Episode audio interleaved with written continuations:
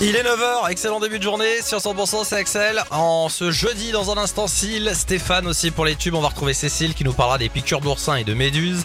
Ça peut arriver l'été quand vous êtes en vacances. Les tubes et l'info, 100%. Et tout de suite la- l'actu dans la région, c'est avec Cécile Gabot, bonjour.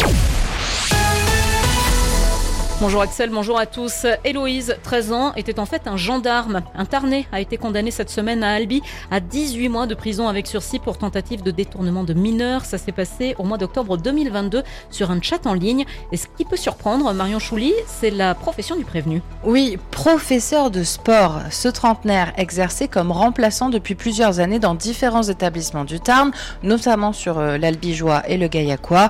Aucun antécédent, pas une mention sur son casier judiciaire. Et d'ailleurs, à la barre, le jeune homme ne s'explique pas ce comportement ce jour-là. Ça ne m'était jamais arrivé avant, raconte-t-il au juge. Ce jour-là, justement, il chatte en ligne avec une certaine Héloïse 2008, âgée de 13 ans, et il le sait. Pourtant, très vite, en quelques minutes à peine, il lui envoie des photos de son sexe et lui en demande également. Au final, et heureusement, Héloïse s'avère être un gendarme de la section d'appui judiciaire de Rouen, vous le disiez. L'enquête a ensuite été confiée à la brigade de Gaillac. Et les gendarmes de Gaillac qui, du coup, n'ont trouvé aucune pièce compromettante lors de l'enquête. Effectivement, ils ont épluché minutieusement les deux téléphones du prévenu et son ordinateur, plusieurs milliers de fichiers, mais aucun attestant d'un profil pédophile. C'est d'ailleurs l'un des arguments de l'avocat de la défense, maître Soulance. Pour lui, on ne naît pas avec ce genre de thématique à 33 ans. Il explique aussi qu'on ne se comporte pas de la même façon derrière un écran que dans la vraie vie.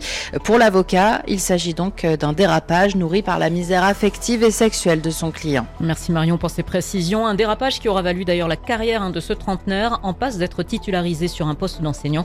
En plus de ses 18 mois de prison avec sursis, il écope d'une interdiction d'activité professionnelle ou bénévole avec des mineurs, ainsi que d'une inscription au fichier des auteurs d'infractions sexuelles. Deux interventions à Larens hier pour porter secours à des randonneurs. Les secouristes du peloton de gendarmerie de haute montagne d'Oloron sont d'abord intervenus en fin de matinée pour un randonneur qui souffrait d'un traumatisme à la cheville après avoir chuté. L'homme a été évacué vers le centre hospitalier d'Oloron à bord de l'hélicoptère de la gendarmerie. Puis dans l'après-midi, même type d'intervention. Un randonneur blessé, lui aussi, à la cheville suite à une mauvaise chute. Les pompiers gersois ont été appelés hier après-midi à Gimont, près de l'ancienne route nationale 124, après la chute d'un câble électrique de 20 000 volts. Le câble a été endommagé suite à des travaux. Un incendie s'est déclaré. Des foyers ont été privés d'électricité. Merci d'écouter 100%, la suite du journal avec Cécile Gabod. Big Flo et Oli ont annulé leur concert en Tunisie. Hier, les frangins toulousains devaient se produire au Festival international de Carthage. En cause, la situation particulièrement préoccupante des migrants d'Afrique subsaharienne dans ce pays après leur expulsion par les autorités tunisiennes vers la Libye. Big Flo et Oli ont également annoncé reverser la somme de leur cachet initialement prévu à l'ONG Médecins du Monde. Un autre artiste, Gims, a aussi annulé l'un de ses concerts en Tunisie prévu le 11 août prochain. Le musée Saut du Tarn propose un spectacle extérieur ce soir. C'est à 21h15. Ça se passe à la centrale EDF d'Ambialette pour fêter les 100 ans de la centrale hydroélectrique. Eh bien, vous pourrez découvrir ce monument grâce à un duo aérien d'une compagnie italienne. Et puis la mairie de Cahors et l'association des comptoirs cadurciens renouvellent cet été l'opération Mais jeudi et ça démarre ce soir avec donc des soirées-concerts. Dans le reste de l'actu, Cécile? La dépression Patricia s'est déchaînée hein, hier sur la côte ouest du pays. Une personne a été tuée tandis qu'un enfant de 10 ans est entre la vie et la mort. Une mère de famille a été repêchée sans vie autour de l'île d'Ouessant. Se baignant avec ses fils, elle s'est noyée tandis que ses enfants ont pu être secourus à temps.